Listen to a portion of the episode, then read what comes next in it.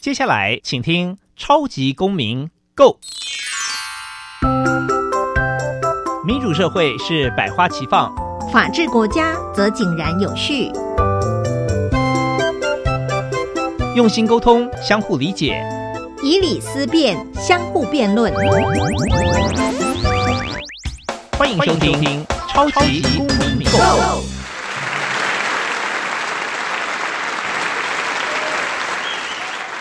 欢迎收听《超级公民购》。本节目由教育部委托，由国立教育广播电台与财团法人民间公民与法治教育基金会联合直播。我是节目主持人夏立明，大家好。今天非常的难得哦，因为我们邀请到了一位啊，在国小校园里面的。教育工作者一位校长来节目上谈一谈有关于公民教育，也认识一下现在的国小教育里面呢有哪一些新的挑战。那首先呢要来欢迎我们这一集的来宾，第一位呢就是来自嘉义中埔国小的陈威良校长，校长好。哎，立明好，呃，各位听众大家好，我是中埔国小校长陈威良。好，同样跟我们一起参与对谈的呢还有黄启伦律师，校长、主持人、各位听众大家好。啊哇！今天呢很开心，有教育工作者呢，有律师在现场。那我就是来负责跟你们大家来聊一聊，想说了解一下现在国小教育的现况。为什么会邀请到陈威良校长哦？这如果大家有听我们上一集，或者是您呢，可以点到那个超级公民购哦，在网络上都有我们的集数。上一集其实我们邀请了嘉义中埔国小的师生来分享一下呢，他们得到公民行动方案特优的这个背后有很多的故事是怎么样呢？哦，透过带领学生讨论呢，来形成一个解决的方案，而且实际上实践了。所以上一集有非常精彩的师生对谈，而这一集呢？那我们就实际邀请到了嘉义中部国小的校长到现场。那为什么要邀请校长呢？因为我们知道，其实，在国其实到高中还好，其实在国小、国中哦，一个学校它要往哪里发展，其实校长占了一个非常重要的因素哦。校长就等于 决定了接下来，而我们学校的这个方针要往哪走。那我之前在这个国中国小任教的时候呢，其实都跟很多的校长有不同的。怎么讲？交手的经验哦，那会发现每一位校长呢，其实因为他的背景跟受训都不太一样嘛，所以他可能自己的想法、好的教育理念也不同，那整个学校的氛围就会不太一样。所以今天呢，很高兴邀请到陈威良校长。那在节目的一开始呢，我就想先请陈威良校长呢来帮我们介绍一下嘉义中埔国小。嗯，好的。呃，中埔国小它是位在嘉义县的中埔乡，那中埔乡的地理位置哦，它大概是在嘉义市的东边一点点。嗯，好，那要从嘉义市到阿里山，一定要先经过中埔乡啊，所以中埔国小其实就是在那个阿里山的山脚必经之路，嘿，必经之路。然后再来这一个中埔乡，它是一个以农业为主的一个乡镇。那我们学校的主要的家长，他们都是从事农业，啊，大部分都跟槟榔的产业有关系，嘿，哦，可能是种植槟榔的种植，或者是它的分装、销售、大盘、中盘等等这一些，嘿，那我们学校大概是目前我们有十二个国小部有十二班，嗯哼，啊，幼稚园有两个班，嗯哼，好啊，然后特教班它有一个班，嗯哼，哎，目前总共是。呃，两百一十四个国小的孩子，然后呃，幼儿园有四十九位。嗯，这我听说嘉义中埔国小已经有百年的历史了。对，我们是在民国四年成立的。哇，所以他最早也是才三年前，我们办了百周年的校庆。哇，非常厉害！所以嘉义中国小一定有。非常非常多的校友，那现在学校的规模呢，在嘉义算是中型吗？还算是大型？呃，算是中大型的学校。如果是在嘉义，如果是在嘉义县，算是中大型的学校。那当然相对来讲，像跟我们邻近的嘉义市来比，我们算是在嘉义市应该算是很小规模的学校。好，我们对于中埔国小有一点小小的了解哦。那了解之后呢，哎，也想请问那个我们的校长哦，您跟中埔国小的这个缘分是怎么样开始？您本来是中埔国小的老师吗？哎，不是，我原先是在呃教育处嗯借调在教育处服务。其实我一开始我在民国八十三年毕业的时候，我是在台那个台东哦呃，花莲。花莲的那个比较靠近台东，花莲的一个卓峰国小，嗯。嘿，我在那边担任老师，然后后来调回来嘉义县之后，曾经在呃新美国小阿里山的新美国小服务过，嗯。那后来又调到教育局，就是到嘉义县的教育局服务了一段时间。是。那后来就在呃不同的学校担任主任。嗯那我第一任的校长其实是在阿里山的香林国小哇，嘿啊，然后也是因缘机会就就呃就调到这个学校来了。好了，跟大家报告一下哦，这其实也不是因缘机会哦。这然后就我的了解，我相信陈威良校长一定是表现的非常不错啦。因为其实应该这样讲，就是说，这个是县市长都有那个调动校长的职权嘛，就会把这个表现好的校长哦哈调到比较大的学校来。因为我们现在都是透过遴选，哦，都通过遴选哎是啊，已经改变了，所以很有趣，也了解一下我们这个国小教育，其实啊、呃比如说，哎、我们校长平常，哎、我们校长是怎么来的？校长是做什么？相信大家也会很好奇哦。看校长每天都走来走去，其实其实校长背后是有很多事啊，很辛苦的事情要做。那我们今天对谈的还有黄启伦律师嘛？我们今天请到了嘉义中埔国小的陈威良校长到现场。黄律师有没有什么第一个你想问的问题呢？我们上周听到他们学校精彩的分享，哎，其实我看到小朋友的表现之后，也看到小朋友私底下跟校长的之间的互动之后，我其实很好奇，因为我自己记得我念小学的时候，大家看到校长赶快躲起来，很可怕。对啊，然后看到校长室就开开特别绕过去，不要经最好不要经过校长室。那我不知道校长跟学生目前互动状况怎么样呢？因为我看其实小朋友跟你好像互动都很很密切，好像从来没有看到会怕校长这样的一个现象。对啊对我补充一件事情哦，其实，在上一集录影的时候哦，我们校长其实就坐在旁边听。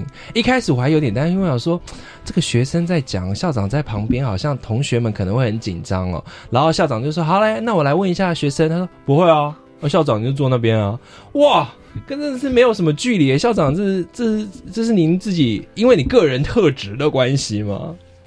呃，我也不知道是不是个人特质啊。不过我自己平常倒是常蛮常跟小朋友互动的，啊，就是呃早上如果时间允许的话，我大概都会在校门口欢迎小朋友来学校，嗯然后一方面观察一下他们的穿着啦、打扮啊，那一天的精神啊，哈。那有一些孩子如果有一些呃看起来不是那么有精神，还是怎么样，我们就会找他聊聊天。嗯好那像我们上一集公民行动方案参与的这些孩子，他们如果在练习嗯或者是呃有发表，那下来之后，我都会跟他们讲讲话，或是要出去比赛还是怎么样，我会跟他们聊聊天、讲讲话。那有的时候他们也会自己跑来校长室。那也不是只有这几个孩子，就是有的有些孩子会来校长室，那所以呃，应该可能是因为蛮常跟他们互动的，嗯嘿啊，所以可能小朋友不会特别觉得说跟校长有太大的距离吧。所以这跟黄律师对于校长的印象差很多嘛。是啊，对啊。那另外一个，我想请教校长，那在参与这个公学校贵校参与这个公民行动方案之前或之后，您对公民教育有没有什么样的一个想象，或者说你觉得什么样是您觉得你学校小朋友应该要接受的一个公民教育？因为据我了解，现在国小公民课是放在社会领域的课程里面的一部分嘛。校长是学什么的？呃，其实我们在受呃师资培育的那个阶段是什么都学，哦，国小对，就是原先我们在当时候我们所受的师培教育，我们是等于是国小就是出来就是包班制，嗯哎，所以刚像我刚出来第一年，呃，上国语、上数学、上体育、上那个音乐，什么都上。哦，真的啊，对，因为我那个时候服务的也是一个六班的小学校，嗯所以他排那个就是配课的关系，那你嗯配给你，你就要想办法上那个课。啊，事实上我们在受教育的阶段，像基本的那个什么音乐的键盘，哦，啊都要学，都要学啊。虽然我弹的不是很好，但是呃，那个我们处在一个科技发达的年代，就有这个好处，嗯哎，可以用录音带，还是全 科的训练。不过，就黄启伦律师刚才，我觉得也是我们很好奇的，就是说，那像这样子训练的出来的校长，您对于公民教育的想想象是什么？或者是现在学校里面有他们有公民教育吗？因为公民教育是好像到了呃国中、高中才有，对不对？其实，呃，这个回到我自己个人以前的经验，像我以前在小学还有国中的那个学习经验，呃，公民教育好像就是小学就是生活与伦理，嗯好啊，国中叫做公民与道德。嗯哼，然后当时候我自己很冲突的一些事情，就是我印象比较深刻，就是，哎，感觉上好像我在写考卷的时候，我都是在说谎话。好，比如说，呃，我举个例子，他会问我们一些问题啊，嗯在考试的时候，我还印象中好像以前的生活语文里常常考选择题跟是非题，没错，而且有的时候就是二十题就是是非题，然后你就圈圈叉叉就答完了。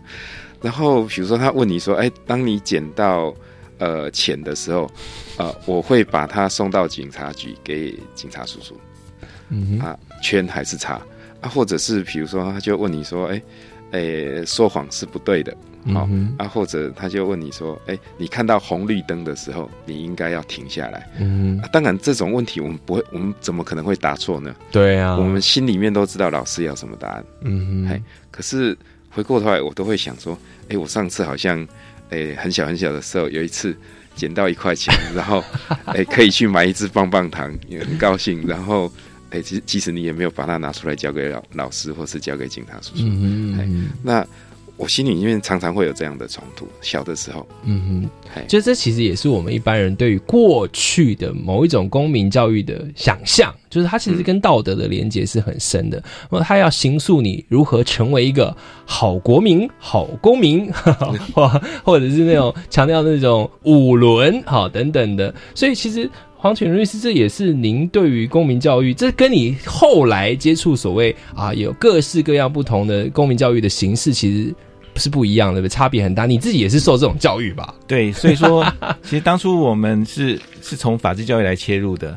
那但是我们在思索说，哎，到底我们需要什么样的法治教育？其实这是一直困扰我们的问题。那其实像我们传统的话，诶也许就像刚校长介绍，可能就是出一个法呃法律大会考吧，就出了就是好很多题目，然后就这样背，答案是什么？就诶窃盗罪要关几年，杀人罪要关几年，然后什么的对不对？而且大部分都是刑事的法律，嗯其实反正大家占了百分之七八十吧。那其实我们一直在说这样的一个教育，学会这东西到底对小朋友到底有什么帮助呢？尤其有时候我们会因因为学校邀请到学校去上帮小朋友上了两堂嗯呃法治教育课，那其实我们一直也在思索说，哎，我们到底要教小朋友什么东西？嗯我一直很好奇说，难道我们不跟小朋友说窃盗罪要关几年？难道小朋友就会觉得呃偷别人东西是对的吗？这个好像应该这不纵使不用知道他关几年，大家小朋友也都会知道说偷别人东西不对的。对，嗯其实我那个时候我也常常在想这样的问题，就是说，如果我是因为害怕被关，所以我不去偷，嗯那这样的东西到底是不是有内化成他做人处事他的一个心里面的道德的原理原则，嗯或者是一些思考、嗯一些概念？嗯其实不见得。嗯我们好像是在恐吓孩子，说你如果做了什么，你就会被怎么样；嗯你如果做了什么，就会被怎么样。嗯啊，那个是不是我们要的教育？其实当然，我相信这一定答案一定是否定的，因为所以还有很多人在讨论说有一个教育的改革嘛。当然嗯，教改教改，就我在参与，当然我任教的时候已经是十年前了，当时也觉得说，哎，看不出来教改有什么差别。我是不是要再过十年，现在校长看到现场就是教育现场的现况，他如何？我们教改有让这个同学们可以比较少这种背诵的东西，或者他的公民教育可以有一些新的概念进来了吗？我觉得是看我们在教育现场我们怎么教怎么带。嗯哼，好那其实，在那个之前九年一贯课刚实施的时候，有一个东西不见了，好嗯就是也曾经有很多的讨论，就是我们好像是一个缺德的教育，就把哦生活与伦理或是公民与道德从国小的课程里面就看不到了。哦，真的啊，嘿嗯。然后呃，也就像律师刚刚讲的，有一些学校它可能是把它放在社会课里面去做讨论，对，或是在综合课里面，或者是在呃学校的自己的一些弹性课程里面嗯。设计课程去做讨论。啊、更多的学校是没有的，嗯哼，好就变成是融入在平常的教学当中。是。那融入的怎么融就是一个问题了。是，好，如果没有一些思考，那融入就变成融化了，就看不到了。嗯哼，校长说的很有道理，因为我们看到，呃，其实很多北欧的教育里面，我们常常在推崇北欧的公民教育嘛，其实他们也没有一科是，比如说伦理与道德或者是公民教育，他们也是强调所谓的融入，比如说把呃很多的课程里面都会有哲学的思考。不过看来这个要在台湾做不太容易哦，融入变 融化，可能就没有时间切割给这样子的哲学思辨的时间了，对不对？对，就是我们好像很强调一定要设个科，当然这一个东西还是可以再透过呃透过一些讨论哈，当然大家的看法意见一定不太一样。那我们以前其实还有所谓的呃中心德目嗯哦，不晓得大家还有没有印象？有班会都要讨论这个中心德目，中心德目是孝顺，然后孝顺就是怎么样，然后会有导护老师把它写在那个黑板上面，嗯然后小朋友过去要念一下或者是怎么样。对，那那现在在很多学校里面，像这样的东西就是慢慢就是没有了。那所以就变成是说，我们必须要去思考，怎么样在教育里面让公民教育这一块的一些思辨是变成是可能的，而且不是只有思考或者是辩论，可能是必须要去行动。哎、但是我们现在很多就是还是停留在原来的我们规范学生你应该要怎么做，你应该要怎么做。至于为什么这么做，其实小朋友还是不知道后面的思考到底是什么。其实这个很不容易啊。其实我也想问问律师，因为我知道，就是说，其实在，呃之前有一个调查哦，就说其实台湾的那个公民教育其实是在国际上是名列前茅的，而且有一年好像甚至是全球第一哦。我自己看了之后就觉得非常非常的惊讶，我想说啊。原来台湾的公民教育有这么厉害，比北欧还要厉害。当然，它是以一种指标的方式啊，比如说去发放那个这个问卷，去请学生来填答。那我们好像在于，比如说我们的学生，呃，在于呃性别的意识、人权的意识，哎，好像是评选出来都很高分哎。这跟实际上的落差会不会有？就是思考到行动之间，您觉得？对，其实之前我有看到这样资讯，那但是我记得那个资讯里面其实好像有特别强调说，哎，但是行动这方面，其实在台湾里面算是比较差的一个项目，比较弱的项目。对嗯，但只是说，其实也许是我们台湾因为传统教育的这样的一个方式，其实让小朋友都很容易去背诵所谓相关的老师觉得对的东西，所以其实我们小朋友都很自然而然，其实他不管他自己心里想法怎么样，但他其实都能猜到说这个题目老师应该会期待他怎么回答，嗯而不是他自己真正的想法。就像刚才校长讲的，嗯哼，所以这个其实就是我们在当初在思考说，哎，我们法治教育还有公民教育到底要做什么，要教什么？其实当时就在思考这个问题。所以就像刚才校长讲说，哎，其实我们觉得法治教育、公民教育，我们不仅要知道说我们的规范是什么，其实我们更重要的是能让小小朋友了解说，为什么我们要做这样的规定。为什么这样一个有权利的有权利的人，他为什么会做这样的要求？要求我们不能做这个，不能做那个？其实他如果能知道他背后理由什么话，也许他能更能够接呃接受说为什么这样的规则是怎么样。那特别像我们的法律，也纵使我们都说法律是我们要遵守法律，但其实法律也不是永远都不变的啊、对 那就像我们立法院常常在修改法律，那 所以说为什么？难道说应该修改法律，然后就之前就变不对，现在就变对吗？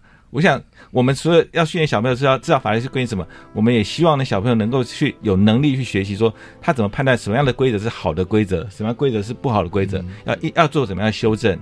那我想，这个其实其实都是我们觉得，哎，公民教育应该要让小朋友去了解的，呃的一个重要的一个一个课题，而且我们希望小朋友应该有具备的一个能力。那同时呢，他也更重要的是能够他能利用我们现在这样的能力去解决他身边的问题。嗯我想，其实，在传统我们觉得，哎，为为啥学东西？就是要考试，考一百分，然后爸妈就称赞你，学学校就哎特别特别对你另眼相待。但是其实我们觉得，学习其实另外更重要的目的是要解决自己的问题。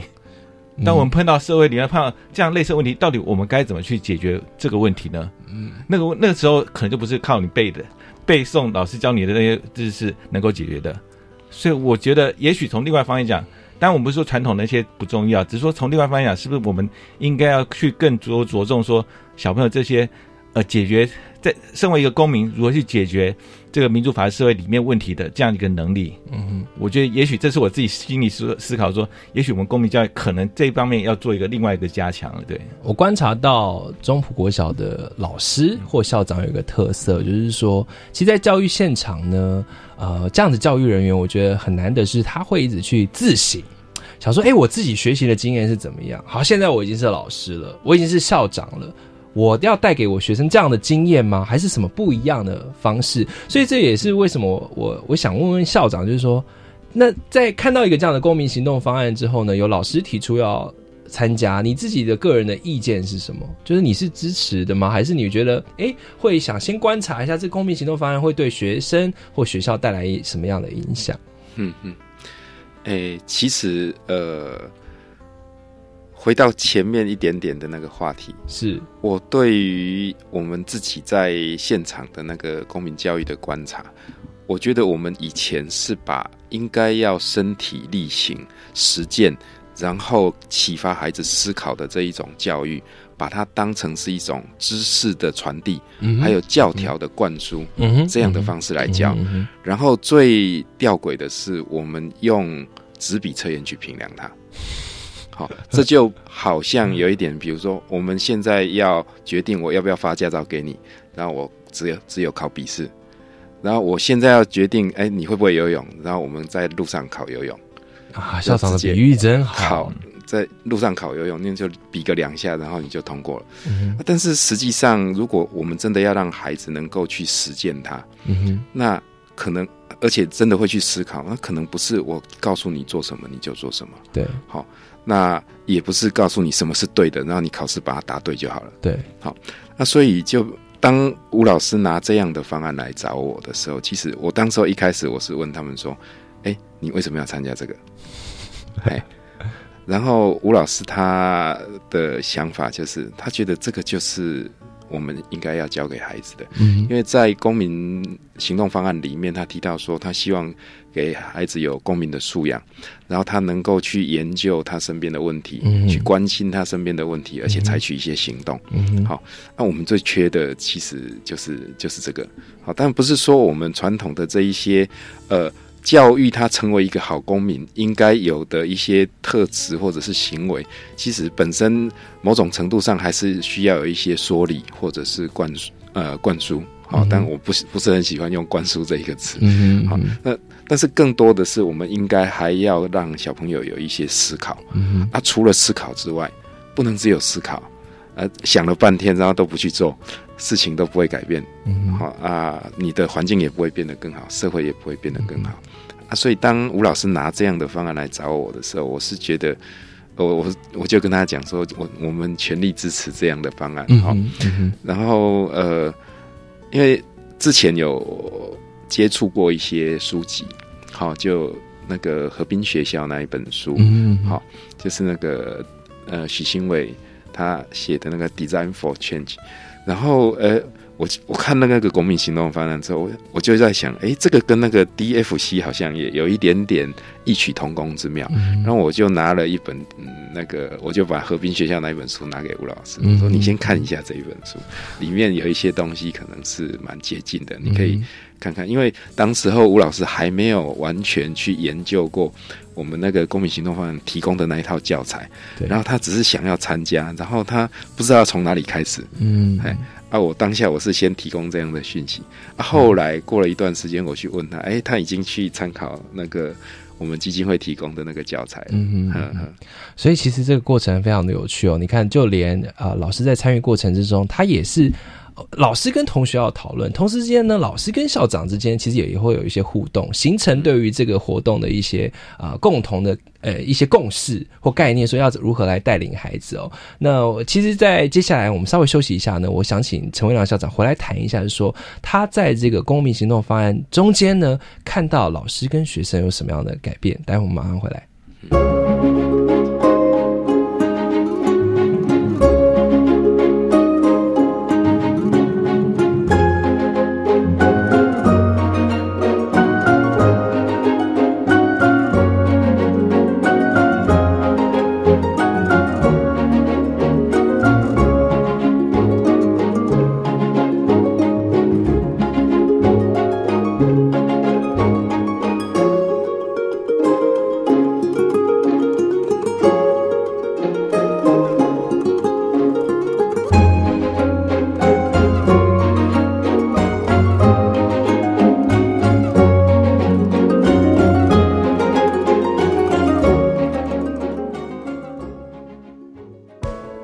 大家好，我是谢仲武律师。民众可能都以为洗钱不干我的事，是电影里的戏。但事实上，如果台湾的洗钱防治工作做不好，变成了犯罪者的天堂，造成诈欺、贪污、吸金更加泛滥，也会丧失国际竞争力，甚至影响贸易金流的通畅。未来，请您支持洗钱防治措施，让金流透明，给世界好评。以上由行政院洗钱防治办公室提供。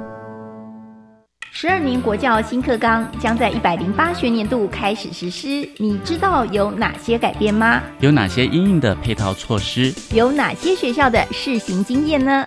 为了满足大众对新课纲知的需要，教育部课程协作中心每个月十号发行电子报，传递新课纲相关资讯。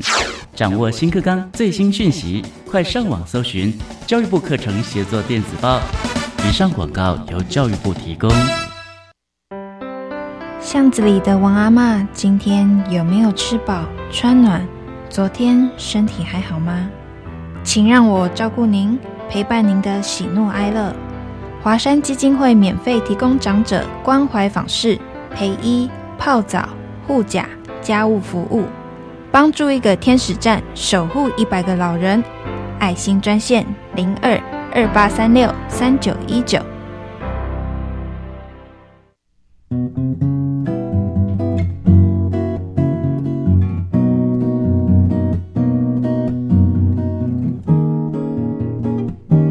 我是苏命苏米恩，你现在收听的是教育电台。哦朋友们就爱教育电台。耶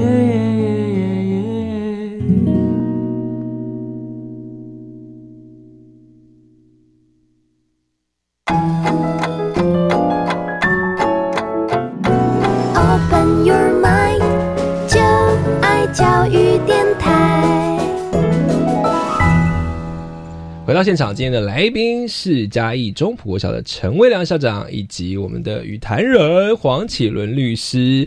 在上一段呢，我们谈了一下，就是陈威良校长对于公民教育的一个理念哦，也回顾一下他过去成长过程之中呢，他对于公民教育的一些想象，跟现在呢，他也许哎想说可以有一些不同样的做法。那当然呢，在上一段的最后呢，校长提到说，哎，有一个老师提出了我要参加公民行动方案，哎，校长觉得说，哎，这个东。东西好蛮有趣的，我们就是要培养学生公民素养。我相信这也是大家常挂在嘴边，就说我们现在人要有公民素养。可是那公民素养到底是什么？或者是有些人会担心说，哎，公民素养是说啊，你会不会就一直在那边提问，对不对？好像哎，对这个不满意，对那个不满意，这是公民素养吗？想先请陈文良校长讲一下，你自己想象中对国小学生来讲，我们可以培养他什么样的公民素养内涵？呃，我觉得国小的孩子哈，他如果可以去关心周遭的问题，然后呃可以去思考，然后采取一些行动，好。但是这个是对外的，还有一块我觉得是对内的，嗯，好，就是他对自己是不是负责任，嗯，然后他对自己的一些行为，从哎最基础的一开始，可能是受到一些规范。啊，然后他自己知不知道这些规范为什么要这个样子？那他自己能不能去遵守这个规范？嗯，嘿，啊，能够做一些思考，还有他自己跟这个环境的互动，嗯，好，对别人的影响，嗯，他能够去考虑到这些，然后再决定自己要做什么事情。嗯嘿，我觉得如果孩子国小的孩子可以有这样的思考还有行动，就已经很不容易了。其实在这也可以跟各位听众介绍，就是说，除了我们因为除了有公民行动方案这套教材之外，还有另外一套叫民主基础系列教材。那它主要是在介绍权威、隐私、责任、正义四个概念。那这个概念其实是很多我们现存的社会规范或法律规定它的一个基础的价值。那它也就是在从这样的一个呃课程过程当中呢，能培养小朋友知道说为什么要这个规定，除了知道这规定是什么之外，也要让小朋友去了解为什么会这样规定。譬如说。他权威里面就讲说，呃，为谁到底有这个权利能叫我去做什么？哎，校长他的权威是什么？那同时他也要去小朋友思考说，校长他的权有权威之外，他权威的范围是什么？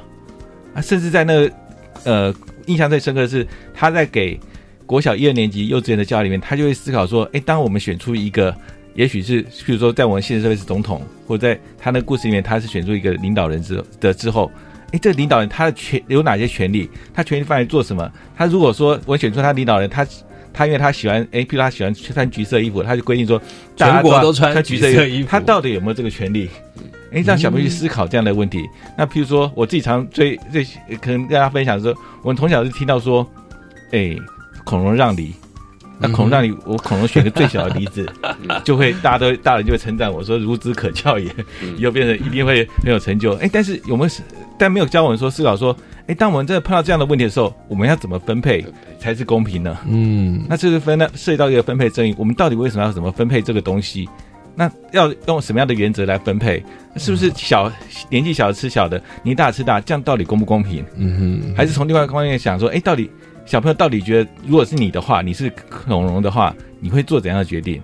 那我自己有时有一次有一个机会到一个国中去，那我就试着问他这样的问题，说，哎，你觉得如果是你的话，你就怎么分才公平？那有小朋友就跟我说，哎，我我就跟他说，哎，也许你年纪小，所以需求比较小。所以就分小的，那年纪大需求比较大就分大的，这样公不公平？这样是不是比较公平呢？那有人也许能接受这种这样的一个想法，但也有人他就跟我说：“哎，律师这样他觉得不对，他觉得这个梨子是饭后水果，那如果你需求比较大的话，你应该饭多吃一点，那这梨子应该分这样大就好了。”嗯，对。但我们不管是这个答案你是不能接受，但至少他讲出他的理由是什么。嗯哼。那那有我就问小朋友说：“哎，那梨子？”就是不一样大，啊因为现实社会就梨子不一样大，所以才会有这个故事嘛。如果梨子一样大的话，就就不会有这个故事了。嗯，那你怎么分把确定把梨子分的一样大？他想了好久，他把切一样大。我说那你怎么确保切的一样大呢？那后来想想一想，就跟我说啊，想到他说我把梨子打成果汁，然后一人分一杯，分的一样多就可以了。对我在这强调的问题是，也许这个样的结果答案，也许不是你觉得最好的，但至少他有。讲出他的答案什么，而且告诉他理由，而且更重要的是，他解他讲提出了他解决这个问题的一个方法。那我觉得至少这个答案也许好或不好是我们可以再讨论，但至少这个小朋友他有这样一个能力，能够告诉人他想要什么，而且他具体提出他要达到他想到的这个境界的一个方法方案。那我想这个样的学生，我不知道是不是像像校长讲，是不是他自己能够提出自己想法，而且去实践他想法的一个能力了？对。对。就是我觉得重点可能我们不要去放在说孩子思考的对或者是不对，嗯哼，去评估他这样的答案好或者是不好，嗯而重点可能是要放在他思考的那个过程到底是什么，嗯哼，那个思考的过程是，呃，是被教说你就应该要这样想，好，那跟当时候的那个。纳粹主义教导人民说，你就应该要这样子想。那个我们呃雅利安种的就是比较优越哈啊，然后那个犹太的就是要把它屠杀掉。那那个也是被教导的。嗯哼，好，那是我们教导他一个自私的东西，还是说我们是教导他引导他在这个过程里面你怎么去思考，形成一个合理的答案？简单来说，这样对于现场的校长跟老师来讲，就是更累啊。当然，当然，因为你说要叫学生把这个重点画起来、背起来，然后答案选圈或叉或 A B C D，这个容易多了。你要叫学生去整个啊，要去引导他看到那个思辨的过程，哦，好累哦。校长觉得这个在国小执行，觉得老师接受度高吗？应该还是会有一些老师觉得说啊，校长，我们哪有这么多时间？现场执行上是不是还是会遇到一些困难？一定是会有的。那比如说像我们这一次带方案的吴老师，嗯，吴老师其实他不是在正课去带这一个方案，嗯，好，他是利用呃我们午休的时间，还有下课的时间，天哪，去带这个方案，然后再来我们的呃小朋友，他也不是在同一个班，嗯，好，有六年级的，有四年级的，那呃这两个年级的学生也来自两个不同的班。然后这一些孩子他是呃自由报名来参加的，哇！就是我们吴老师他是就是把讯息发出去，然后公开征求小朋友。那当然，因为我们基金会这边有一个很棒的制度，它提供了一些奖金。那对小朋友来讲，当然微博啦，微博。对年纪小小的小朋友来讲，那是非常大的诱因。哇！那所以我们一开始报名的时候。那个教室是爆满的，真假？坐了三十几个小朋友，太酷大了。大家都很有兴趣。但是在这个过程里面，慢慢的就是因为呃下课的时间老师会广播嘛，嗯。啊你要来的你要坚持啊，哈、啊中午的时候也会广播，然后要来的要坚持，坚持到后来就剩下这几呃这九位小朋友，嗯嗯嗯嘿，所以这几个小朋友他们是很主动的，愿意来参与这样的方案来学习，嘿，啊，但是我们更希望就是，如果每一个孩子，我们都可以在受教育的阶段，给他们这样子的一些呃学那个学习的经验，我想应该是会更好。对啦，就就是呃，如同刚才呃律师其实跟校长都有讲到的哦，就是呃，其实这样子的一个公民行动方案，找到问题解决的过程背后，其实是让同学去做一个深度的思考，然后有有时候呢，也是让同学去。接触到自己在学科范围之内呢，不会想到的一些事情，或即便你想到，你平常可能就觉得哦，那好像不关我的事，但其实那是我们生活中发生的事情。那这也是一个公民，我觉得很重要的，从小培养起的一个概念。因为现在你听到很多人就会觉得说，嗯，就是我们最担心的一个社会，就是所谓自扫门前雪嘛，就觉得啊，我我自己顾好我自己就好了，这个周遭情况怎么变动都与我无关。但是这样子的一个社会就很可惜，它的。它的动力可能就是很低的，那所以这个这也是这个公民行动方案背后，我觉得一个很重要的一个呃理念哦。那、呃、我想问校长啊，这个参与的过程之中呢，你看到老师跟学生有什么样的改变呢？嗯，我先讲学生，好。好，学生就昨天我问我一个小朋友一个问题，嗯。我说你学呃，其实这个问题我常常问小朋友。嗯啊，在之前我问得到的答案都是这样，我会问他们说：“哎，你平常啊学国语、学数学，嗯那做什么用？考试。”没错，大部分的孩子都会跟你讲考试用。那我还得到过一个我觉得比较欣慰一点点的答案，他说：“呃，我可以教别人。”哎哎，这个很回答很不错。好，那但是哎，那个。呃，我昨天是问一个我们有参加公民行动方案的小朋友，我说：“嗯那你现在学的国语、数学有什么用？”他说：“我可以写陈情书给村长。”哇，太厉害了！对他可以把，就是，也就是说，其实我们学的国语、数学，像我们在这一次的行动方案里面有，他必须要去跟村长做简报，嗯，然后他必须要去写写一些陈情书去表达他的意意见。那或者是他要去访问家长，嗯，然后他必须要把访问家长的意见整理，用书面的方式整理出来，或者是去统计他们每一个人回答同意或者是不同意，或者无意见的次数。嗯，那其实那个就是数学，嗯，好，就数学上面一个简单的那个统计。那所以其实，呃，如果我们一直以为学公民教育这个东西跟国语、数学是两个完全不同的事情。那我们就会觉得，哎呀，我们好像这个也要花一点时间，那个也要花一点时间。那如果这两个是同一件事情了，哎，然后再来就是说，哎，如果我们去思考，为什么小朋友会觉得他学的国语、数学就是考试用？是不是我们在实际的生活情境里面并没有呃运用运用到，或者是小朋友不会用？那他的不会用，是因为我们没有教他。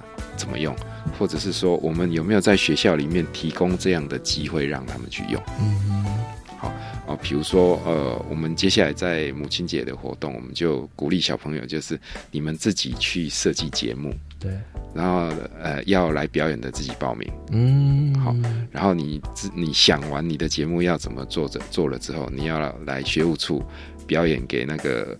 雏表演一个雏形给学务主任看一下，他、啊、看一看，他觉得哎、欸，你这个这个可以上场，好，那你再上场。那这个过程里面，他就要去想、去思考，然后他要怎么进行啊？可能会用到他在比如说在音乐课有学过的东西，在那个艺术与人文领域那个肢体表演的时候，他有学到的一些东西，嗯、啊，或者是说，哎、欸，他可能还要发表。啊，有的他可能是要发表的，那他就有用到他的那些语。我们是不是可以再有更多的是让孩子主动的去把这一些知识用出来？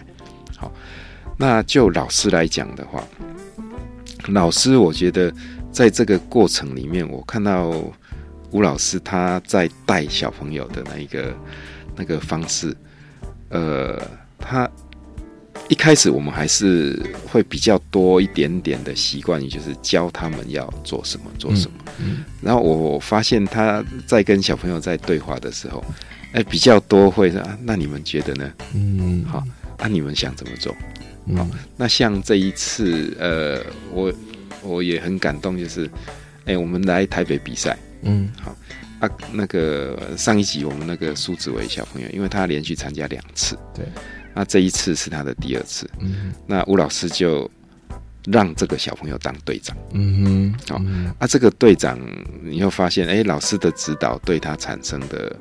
一产生了一些影响，嗯那当然这个就牵涉到老师指导的方式不一样。没错，哎，之前他可能会连呃走路要走哪一条，好、啊，然后几点几分吃饭什么，老师都要安排好，全部都是老师帮忙安排好的。好，那这一次，哎，来台北的旅途当中，我们是呃，紫薇他出了高铁站，要进高铁站之前，就是他带队了。嗯，好，嗯。然后他就告诉其他的小朋友说啊，我们等一下要进站哦，啊，高铁票要先拿出来。嗯然后他就当第一个啊啊，就这样过去，因为嗯有些小朋友第一次的时候是没搭过高铁的，就这样过去。啊，他就在那边等着嗯。其他小朋友一起过去，然后出了站他就站在那边，嗯哼，然后就整队啊来啊排队啊。啊小朋友他们就自己过来排队，那吴老师就站在旁边看。嘿，他就站在旁边看小朋友你们是怎么运作，他只是提供一些必要的一些协助或者是一些提醒这样子，那就让小朋友自己带。那中间还走错路，就是那一天比要去比赛那一天，嗯呃，我们走走走，呃，要去那个是在台大的那个应用力学馆嘛，嗯嗯啊，他走错了，走到别的路去了。嗯后来他们发现走错了，又再走回来。嗯那吴老师在那边，他也没有跟他说你走错了，嗯他说好，苏子维要走哪一边？嗯哼，哎，那你自己判断看看。嗯哼，啊，就他说走那边，好，那走那边，那就走那边。嗯哼，啊，走到后来他发现走错了，那走错了怎么办？那就走回来。嘿，哎，我听了觉得非常的不可思议哦，因为其实就跟许多家长一样，就是说学校的老师某种程度他也要放手，但放手不是说放手不管你，而是说如何在你。教导学生之后呢，你让他有个时间去操作，这个非常难，因为学以致用听起来四个字很容易，但是你老师或学校是不是有空间让同学去做这件事情？而且刚才听陈伟良校长的分享是说，学学生会突然觉得自己的学习有了意义。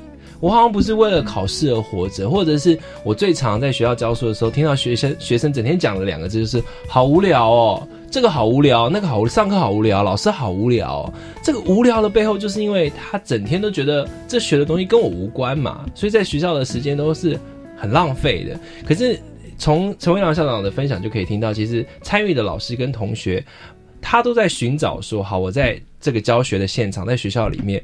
其实某种程度就是我们两个要怎么样不无聊？我老师整天教一样东西，我也很无聊啊。我带学生做一些新的东西，而且我看学生的成长。那学生啊，我整天坐在教室里面听这个，哎呀，只是上课考试也很无聊啊。我可以参加这个，然后呢，训练自己到台北来比赛。我说，其实就是一些不是这么困难，可是说实在的，在。第一线的现场哦，要有这样的概念或实际去执行，不太容易啦，不太容易。那呃，我们这一段呢分享到这边呢，其实呃，我当然大家还会很好奇说，你看哦，来自一开始校长讲说来自嘉义中埔，然后呢，他可以有这么多的想法带着同学们去执行。那学校里面还有没有什么其他关心的议题，或者如何回应到这个嘉义中埔这个地方的特色，是跟其他学校遇到的可能的想象，或者是遇到的挑战是不一样的？我们下一段回来谈。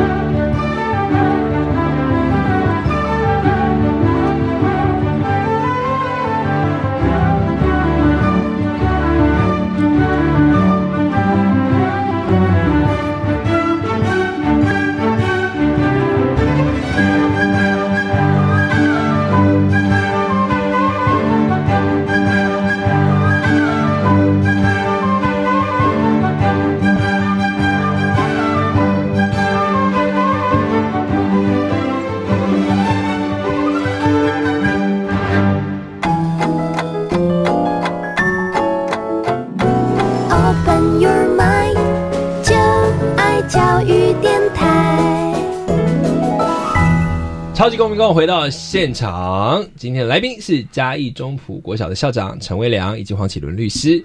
好了，连续两段哦，其实非常难得听到这个实际上第一线教育工作者的分享，我自己个人觉得很惊讶哦。我想请问黄律师，你听到之后有没有觉得哇？这个不是我们想象那种资源很多，某个大县市里面的这种超级的大校，然后有什么所谓的哈，现在连国中国小都有明星老师，他是一个这么这么这么实际的案例，然后校长跟同学跟老师都一起很努力哦。其实刚才听校长分享，其实我也真的觉得很感动。那其实从校长的一些分享内容里面，也正好跟我们一些教材里面的一些概念正好相呼应。就像刚才校长说，哎，其实他学生小朋友学的东西，重点就是他应用在他日常生活里面，去解决他生活的问题。那其实这个就是我们教来强调说，哎，其实要去评量小朋友是不是真的学会了。哎，其实我们传统可能都用纸笔测验，但是其实他认为说最好的方式就是你再丢一个类似的问题，去问看他，他到底要怎么去解决这个问题。或者说，甚至是是看他小朋友是不是能把他学到东西应用在他日常生活里面，去解决他生生活重要的问题。那这其实才是这个最好的一个培养小朋友是不是真正学会的一个方式啊？那我想这个其实我们很高兴，刚刚听到校长说他有这样的一个方式，那这个刚好跟我们接下来其实完全是符合的一个这个理念，完全是相符合的。那所以我们也希望说，是不是有更多的，不管是。呃，嘉义甚至我们台湾有更多像陈廖陈校长这样的校长，能够带小他们学校小朋友都能做一样的一样思考，让小那小朋友真的学会说，哎，他们学东西的乐趣在哪里？不是在得一百分，而是在真的能够应用他学的东西来解决他生命问题。因为我想，就像陈校长他小朋友学校的小朋友里面来来看到，他们每天经过诶上学经过学校门校门口，看到那一面凸面镜的时候，哎，他们的想法是怎么样？或者他们经过。诶，台山县嘛，他们看到一个斑马线，看到一个小绿人的标志，就他前年得奖作品。哎，他们的想法怎么样？嗯，我想他一定会自己觉得很高兴、很骄傲。对啊，我想这个其实是。对啊，我想这样的一个看到这样的东西，一定比他得一百分还要更高兴、更快乐。对啊，做完这一集，那个中埔国小下一学年度的招生就 会爆满了。就是啊，就是就是像我讲的，一个学校带领者，他的理念是什么？其实某种程度深深的影响到了这个学校的走向。那当然，这边也想要问一下陈校长，你当然也有很多机会跟嘉义其他地方的校长，或者是全台湾其他县市的校长做交流。哦。你自己观察哦，可能在最最后这个时间里面，我想请您分享一下，就是说，你你站在嘉义中埔国。小这个位置，这个校长这个位置，你看整个国小的教育有没有一些你觉得，哎，其实因为我在中普国小，我可以这样做，所以这是这是不是很受到校长个人因素的影响？就是如同我节目一开始谈的，是因为您有这样的概念，还是其实你觉得其实校长这个职位，其实在不同的。领域或不同的县市，他是可以找到一些着力点的。因为现在你知道，最近有新闻说，很多国小校长很想退休，因为 有有权无责啊。当然也想来关心一下第一线校长，您的观察是什么？有权无责，还有其实其实后面还有三句话，我不太喜欢把它全部讲完。嗯那它是一个顺口溜。那但是在这个过程里面，我自己的思考是说，呃。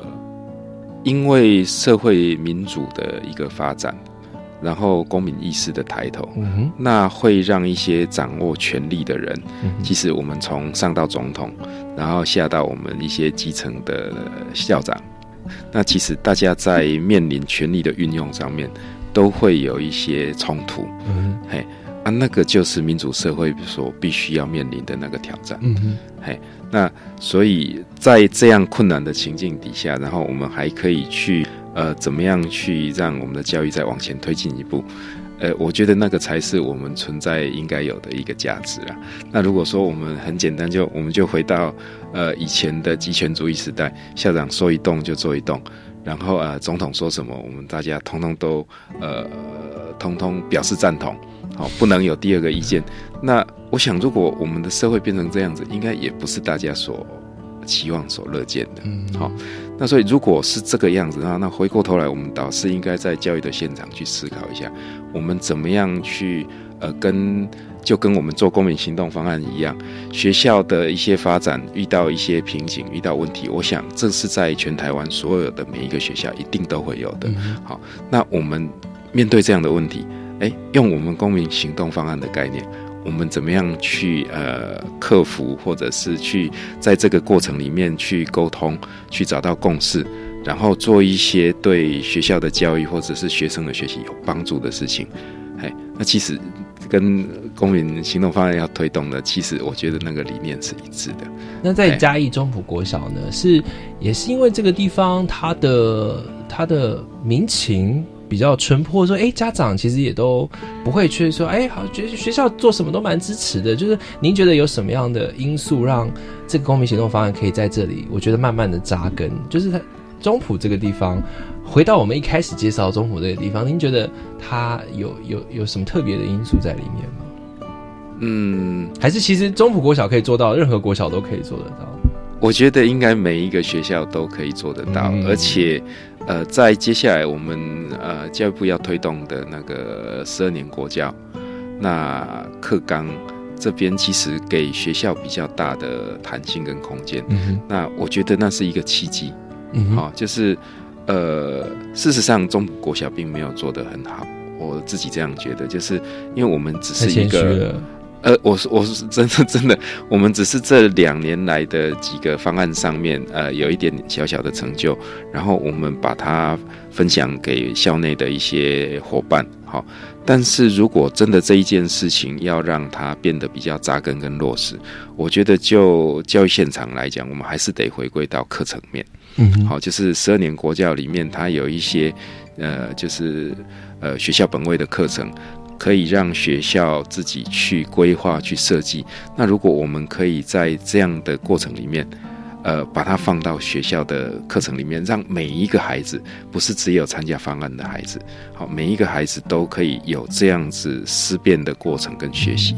我觉得那个才是可以真正的扎根跟落实。那呃，其实像很多人都在讲说，像北欧啊，呃，或者是很多这个教育很重视教育的国家哦，它的要进入教师的门槛非常高，都要是第一流的人才才是。那我相信，对于台湾来说，一定也是这样子。挑战这么大，社会改变这么快速，教师都要跟得上脚步，又愿意主动投入的话，我相信那必须你得要是。不是说你只要考试很高分，而是你要如何带知道这个学习的脉动，带领学生去哦。所以，我我最后最后的最后也想请呃校长讲一下你对于接下来你自己国对于国小教育的一个愿景。啊，我对于对你觉得中普国小，你你接下来应该还很年轻嘛，还会当校长很久嘛？你是有一个什么样的目标吗？呃，我是希望我们的孩子可以在这个过程里面。变得越来越积极，嗯。啊，主动，愿意学习，好，然后能够思考，嗯，然后可以行动，嗯，嘿，这个是我对我们中府国小的孩子的期待，然后再来就是，诶，如果我们希望孩子这样做，嗯，那我们的老师还有校长也应该要这么做，哇，嘿。这个是很基本的，就是我们做教育的以身作则嘛。那你要孩子学习，校长都不学习，这样子好像呃一点说服力都没有啊。就节目过后，陈文良校长就一直接到那个校长朋友打来说：“阿丽娜，阿丽空，这压力很大。”当然就是要这样哦，我们要互相学习求进步哦。这也是呃，我们看到这两集中普国小。的师生给我们展现出来的一个非常很很厉害的一个地方，也让我们觉得很值得学习的地方。那用这一集呢，短短的时间呢，请陈伟良校长来分享一下。那么接续呢，其实我们还会邀请许多公民方案得奖的学校，每个学校呢都有自己的故事，每个学校也都有自己的特色。大家呢透过分享呢，也可以互相来为我们的公民教育来累积一些呃累积一些这种果实，来看看说，哎，接下来下一步我们该怎么走。所以非常非常的。荣幸也非常高兴可以邀请到啊我们的立宪校长，谢谢陈维良校长，你来到现场，谢谢谢谢立敏，也谢谢黄启伦律师，谢谢大家，嗯，超级公民购，我们下次见喽，大家拜拜。学习思辨的智慧，散播正义的种子。超级公民购是由教育部学生事务及特殊教育司委托国立教育广播电台与财团法人民间公民与法治教育基金。